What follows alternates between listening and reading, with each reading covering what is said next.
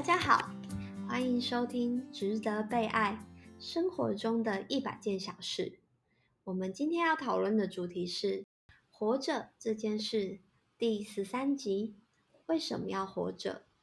找寻人生的意义。我是 Avery，我是 Bella。那我们就开始吧。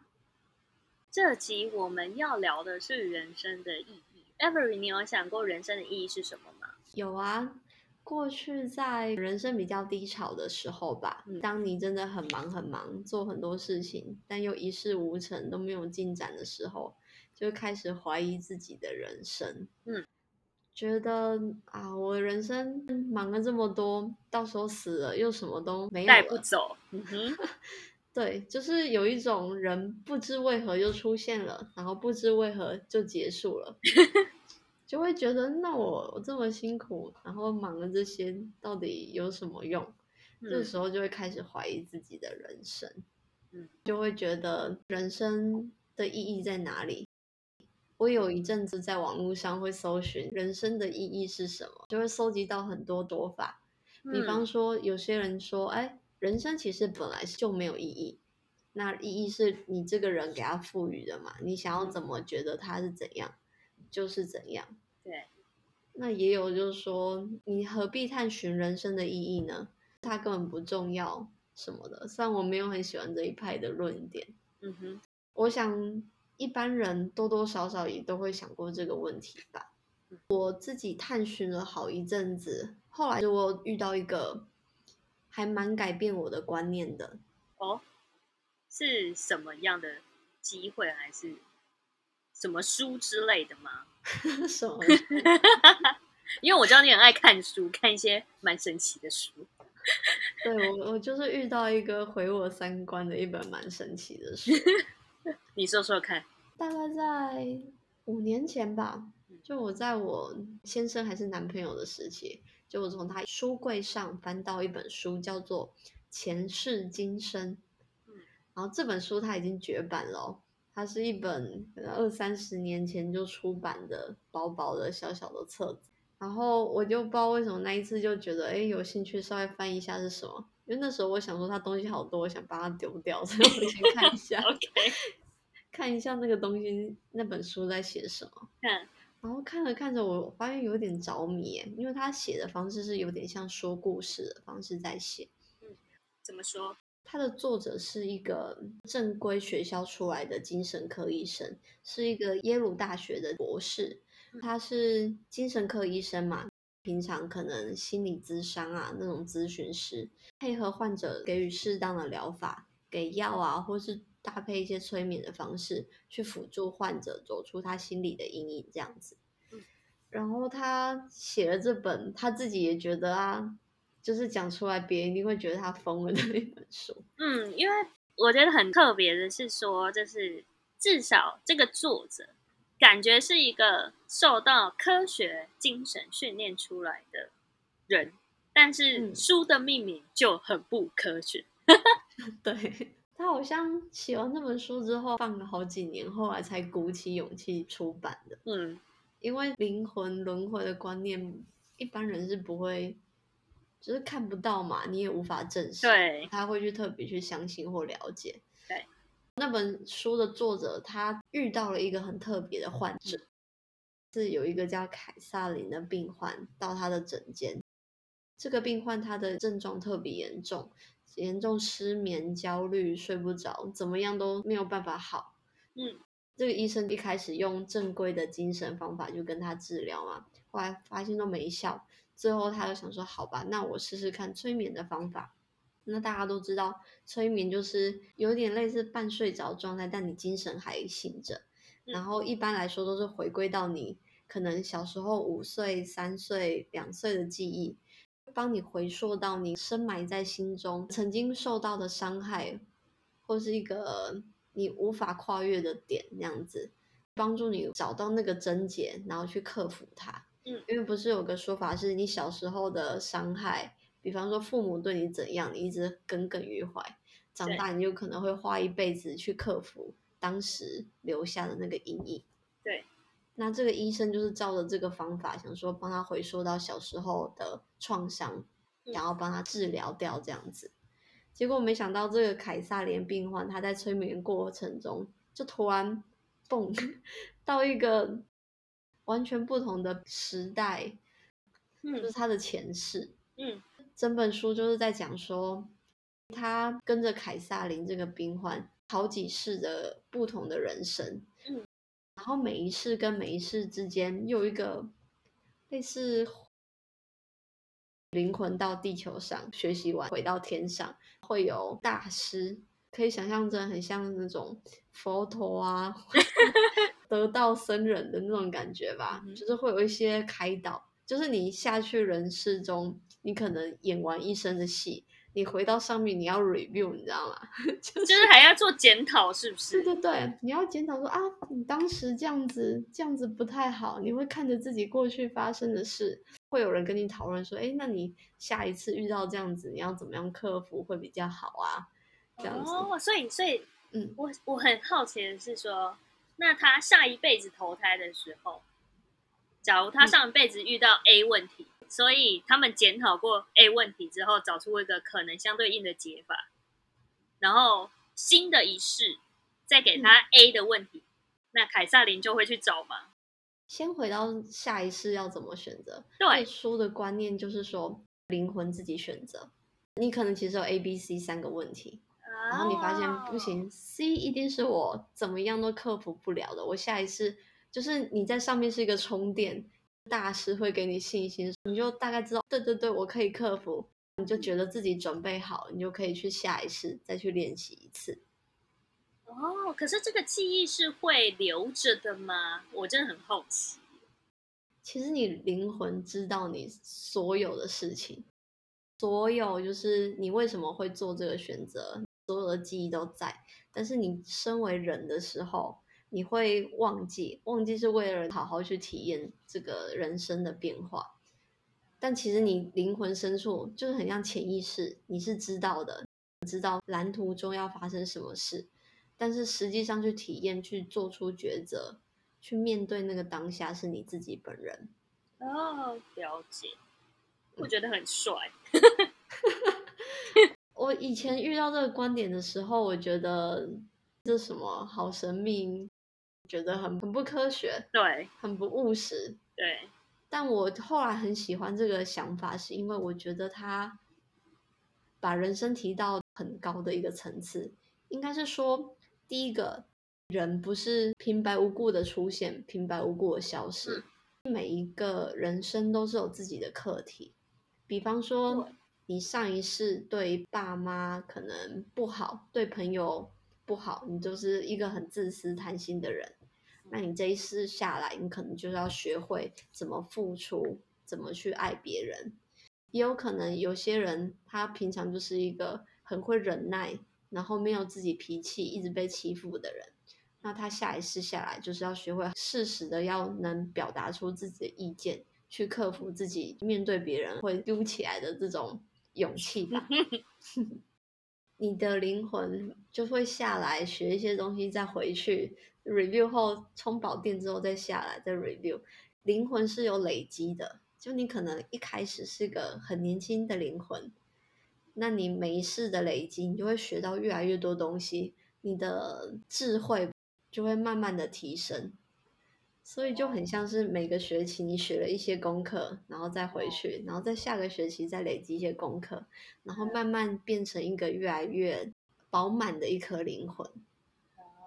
嗯，我蛮喜欢这种观念的，就是人生的意义对我来说，在这里有一个解答，是一个不断变好的过程，不断累积，不断去面对你的问题跟挑战。努力面对它，去克服它，然后把这些克服过的东西再继续带着，再去面对你新的课题，这样慢慢的累积迭代带上去，这样子。哦，我可以猜到为什么你会喜欢这个观念，因为你的本心就是我每天都要比昨天的自己进步一点点，所以套在这个观念上是这一世我要比前一世进步一点点。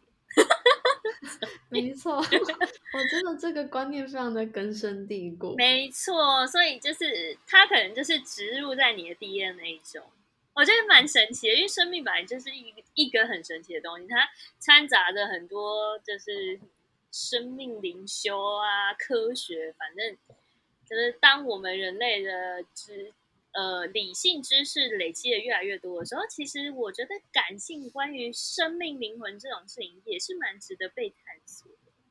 嗯，对，但是它又是另外一个领域。但是的确，你从上面讲述到你喜欢这个观念，跟你自己会觉得，哎，人生的意义是不断学习新的课题，或者是把我觉得本本来哎对我来说是一个蛮严重的课题，我在上一次修不好，那我在这一次重新再学习。重修，对，重修这个过程哦，说不定我会得到一个更好的自己，然后带着更好的自己，然后再到下一次再去学习新的东西。所以本本身听下来的感觉是，哎，人生其实本来就有意义，但是那个意义可能是在更上层的精神层次上。嗯，再来，我觉得也有一个点也蛮妙的，就是在我知道了这样子的观念之后，我开始 就是看我身边的人，每个人都是一颗一颗的灵魂。天哪！所以你看到每个人的头上都有一颗看不到？看不到啊。只是我会开始想象，因为有一个观念，我觉得也蛮有趣的。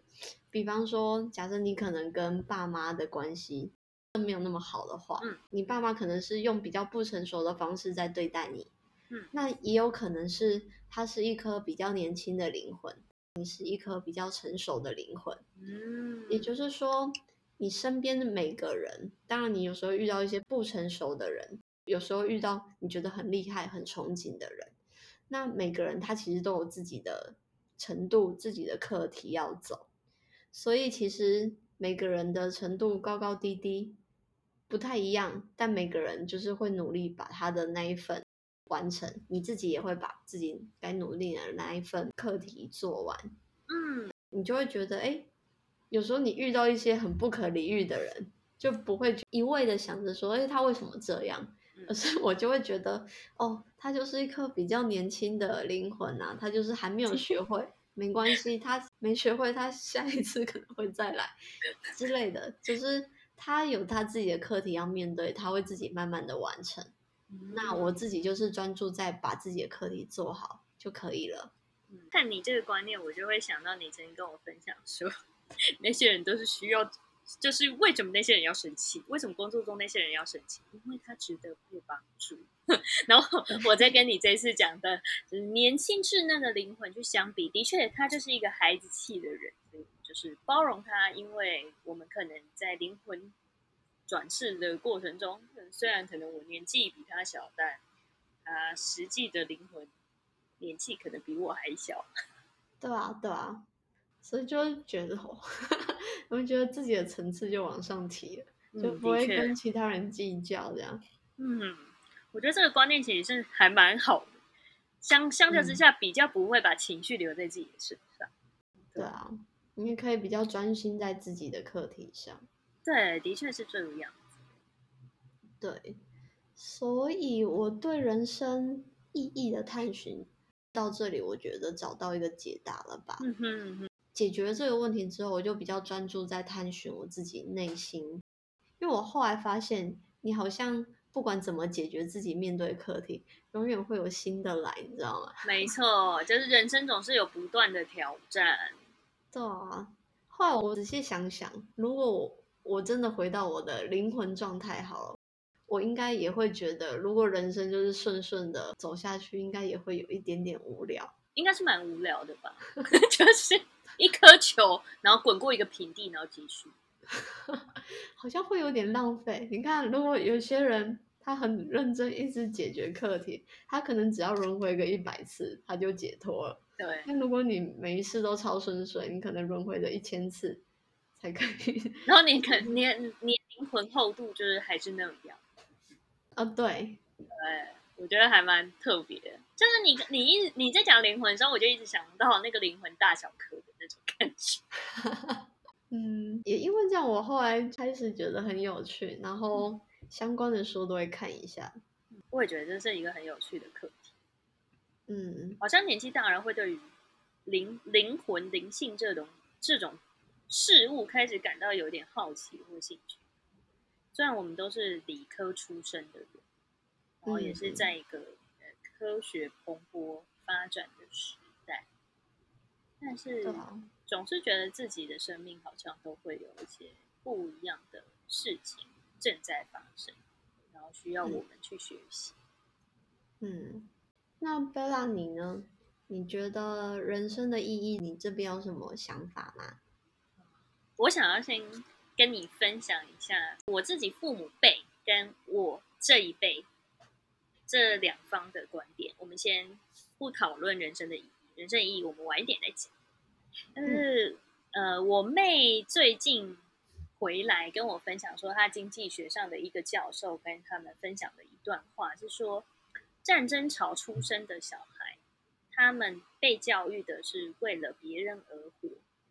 那这个议题其实我还蛮常跟我自己周遭的朋友讨论，就是父母辈可能会不自觉的用“我是为了你好”作为对话的起手式，所以当我想 到写观音啊，对对对，所以就是当自己十几年来的心血离开掌控的时候，就会崩溃，因为他们把小孩当成是自己属于自己的资产，他并没有把它视为独立的个体。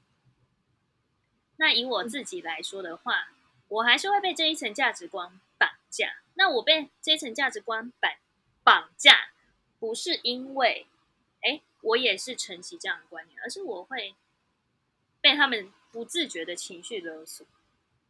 但嗯随着我自己年纪渐长，我会开始明白说，哎，我们每一个人都是独立的个体，我们都是孤孤单单的来到这个世界上，然后也会孤孤单单的离开这个世界上。那对于孤独这两个字呢，我以前可能会觉得它好像听起来蛮负面的，但我现在不会觉得那是负面的词，而是反过头来的去重新定义这两个字，是我们要如何跟自己相处，然后它会是一个我们在生命中很重要的课题。嗯，的确，那我自己是认为说，每个人诞生在这个世界上都会有独特的意义跟任务，或者是生命的课题。就是像你刚刚说的，你你可能是借由这本书，然后告诉你说，我们的灵魂是累积被累积的。对，嗯那我很喜欢宫崎骏的早期一部电影叫《星之谷》，然后它里面有一段话，我很我觉得很棒。他说就是，呃，一个石头，它如果被磨过了，反而没什么意思，因为它已经是展露出很漂亮的自己，它已经是一个漂亮的宝石。但是我们来到这个世界上，其实都是没有被磨磨过、磨练过的平平凡凡的石头，然后经过可能外在的磨练，或者是内在磨练，才能够造就出独一无二的我们。所以，就是我们要相信，人生里面遇到的每一个课题，都会重新洗涤自己的生命。那我觉得，其实还蛮多人会问说，那你那为什么要被磨练？然后，其实我会觉得说，哎，中文，呃，不管是中文也好，或者是其他语言也好，磨练这一个词，其实好像听起来都是很负面，但是那也都是人类去定义说这个词可能很负面，或者是我们看待这个词汇的观点是什么。那我现在不会觉得那是磨练，而是给自己更多探索自己的可能跟机会。嗯对啊那其实就是像如何探索自己这件事情啊，我觉得是我长大之后认知到，可能生命的意义在不同的阶段可能会有不同的追求或可能。例如说，相对年轻的时候，我可能会觉得是为了赚钱。我想华人的文化还蛮多会世袭这个观念，就是可能 我读书为了做官。我还记得过年恭喜过年对，都是赚钱钱钱。然后过年的时候，我我们家有一个习俗，就是过年要吃豆干。然后台语就是说，嗯，假刀官好你做短官。天哪，我讲台语有点操灵呆，反正就是 翻译成得对，翻译成中文就是说，吃豆干让你以后做大官。所以，我们就是在华人的文化里面，我们追求的是权力，追求的是呃金钱这件事情上。那世袭这样的观念，跟我爸妈带给我的教育，我可能就会认为说，好，活着大部分人生功成名就就是为了钱。那我想，其实还蛮多人可能的人生价值一开始出界也会建立在这个模型上面。但是我现在会很容易耶，对，其实非常容易。不然，因为知道活着不是就为了钱吗？很多人都说啊，活着不是就是为了赚钱吗？你没钱，什么事情都不能做。对这件事情，我是认同。但是，哎，随着自己渐渐长大之后，我会开始觉得说，哎，我们不要把这样的价值建建筑在他人或者是实际物质的上面。例如说是，如果我像我以前，我的价值是建立在工作当中或者是金钱当中，好，那当我的工作遇到瓶颈的时候，会很容易进入一种低潮，然后你就会开始怀疑自己的人生，好像没有什么意义，因为我我建筑在的事情已经崩毁了，或者是人生一点点不顺遂，我就会觉得说，哦天哪，真的是，哦我人生好没意义哦，什么遇到这一点事情怎样之类，就是会开始一直怀疑别人。那这是工作的部分。那假如我将我自我的价值建筑在爱人上面，是不是？爱人是去爱这件事啊？对，就是呃，应该是说爱一个人，比如是爱你的伴侣，嗯，然后爱你的朋友。假如我今天很爱很爱一个伴侣，好，我的生命周遭就是回归到我们之前结婚那个主题，就是哎，我我的人生都建筑在我爱的这个对象上面。嗯，然后我为了这个对对象付出了我人生所有的全部，然后我会因为他的一颦一笑，然后一举一动，呃，开心、难过什么之类的。对，所以当如果我爱的人离开我的时候，这个世界是不是就崩溃了？嗯，然后我觉得这是一个很我自己后来哎发现的一个新的观念。那当我爱的人。离开我的时候，我好像需要重新去建构自我的价值认同感这件事情，然后我就会会会觉得说，哎，活着好辛苦，为什么要活着？为什么我爱的人要离开我？然后为什么我的工作要这么的不顺？我活着到底有什么样的意义？对，因为我们将也是在这样子碰碰撞撞中，当你发现你追求的东西已经不在了，那自己生存的价值是什么？就开始反思这些事情。对。就一定要遇到某一些事情，跟你人生某一些打击，然后你才会 人生好痛。打醒，对对，你哎，但是有没有醒，就是还蛮看个人的。但是我暂时有清醒一阵，然后就是我就会开始想说，哎，好，为什么我要活着？对，对啊，就很烦。我觉得这一定是每一个人，就是不管在哪一个时期都会遇到的一个课题。我为什么要活着？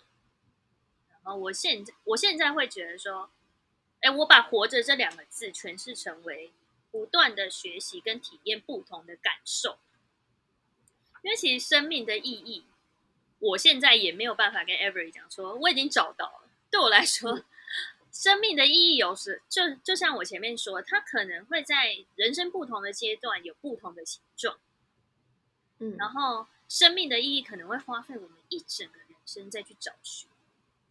我也没有办法去保证说何时可以找到啊，但是首要的目标是将自己摆在最前面。你要为你自己的人生而活，是我现阶段三十快要三十岁的人生，呃的新的认知。嗯，因为我认识到我自己才是陪伴我自己一生的人。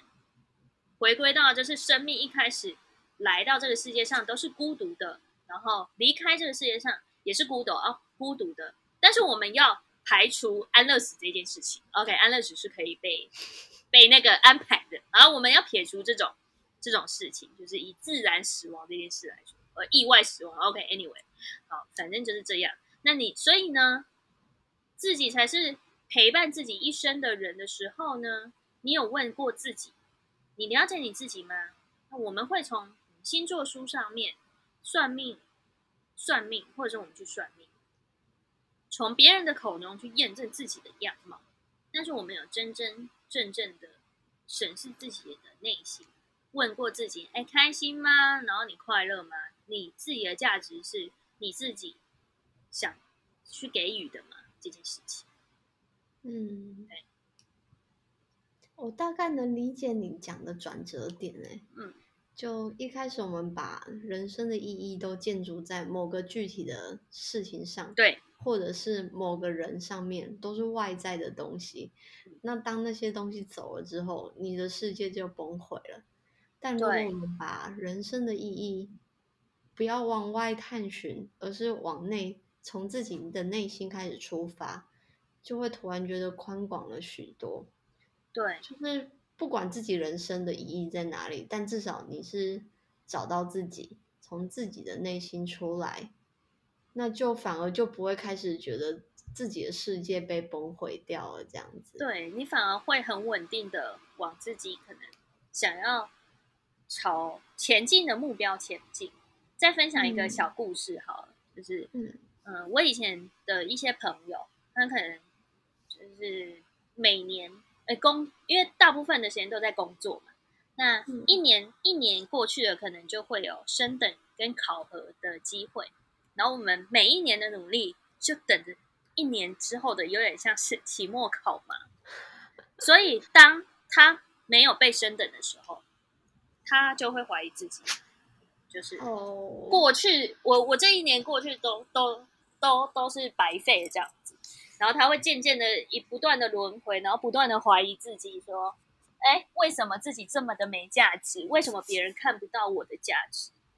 哦，他把自己的意义建筑在升等上面。对，没错，所以他被绑架了。有一次，他就问我说：“你怎么样去跳脱这件事情？”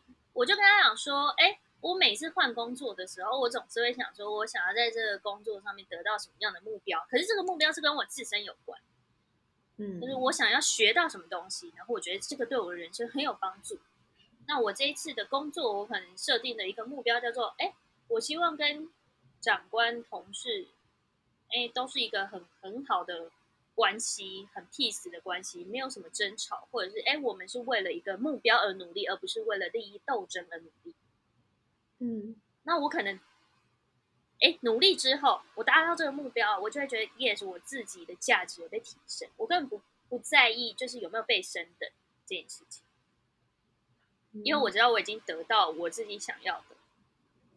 那这样子，你的内心相较之下就会相比较踏实，因为你你的你的意义是建筑在你自己身上，因为那是你自己想要的，而不是别人给予你的结果。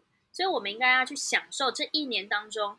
我们为了自己努力了多少事情，而不是一年过去了，我只看最后升等的那个结果，然后我被那个结果打败了，因为那个结果是建筑在别人别人的决定上面，然后那个可能是百分之八十以上，甚至九十九十五都不是你自己可以掌控的，因为它牵扯到很多组织的利益啊，或者是一些人事上面的考量。可是你有回头去看你这过程中到底成长了什么？我觉得这件事情其实是还蛮重要的，了解对。然后后来我那个朋友就是有觉得，哎，没错，这这个观点他是很认同，因为他没有想过这件事情。对啊，我觉得你的观念还蛮正的。对，但是我觉得这件事情其实还蛮难的，因为大家都是世俗的，大家都是爱钱的，大家都是为了权利的。至少我们的社会，我们的文化。教育我们是这样子，嗯，对。但就是我还是会觉得说，每个人诞生在这世界上都有独特的意义，然后不要把这个意义建筑在别人身上，要去享受这个过程，然后不断的学习跟体验不同的感受。我今天失败了，为什么我会失败？我要去享受那个失败。然后我今天成功了，我也要去享受那个成功。不要有觉得哦，失败就一定是不好，成功就一定是好。这个观念虽然很难，但是我觉得还是要努力的去克服。我现在还是一直不断的在学习这个观念，感觉这些观念还蛮让人感到启发的。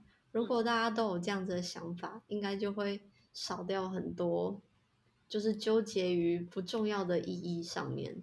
的确，你看痛苦。对，光光这两件事，不要不要一直 care 失败，或者是不要一直 care 成功，这两件事就已经够一辈子去学习了吧？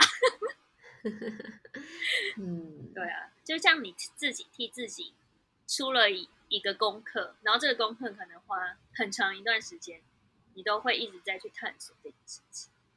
嗯，所以聊到现在，感觉是我们两个的核心观念很像，都是回归本心，然后从自己的内心作为出发。真的感觉人生的意义不是向外探寻答案，而是向内心寻找答案。人生的意义是由自己定义，所以就算花一辈子探寻，那又何妨？只要是从自己的心出发，享受每一个当下。那今天跟大家聊了这么多，我想对于人生的意义，你也有自己的定义吧？希望今天聊的东西对你也有一点点的启发。我是 Bella，我是 Avery，那我们下次再见喽，拜拜，拜拜。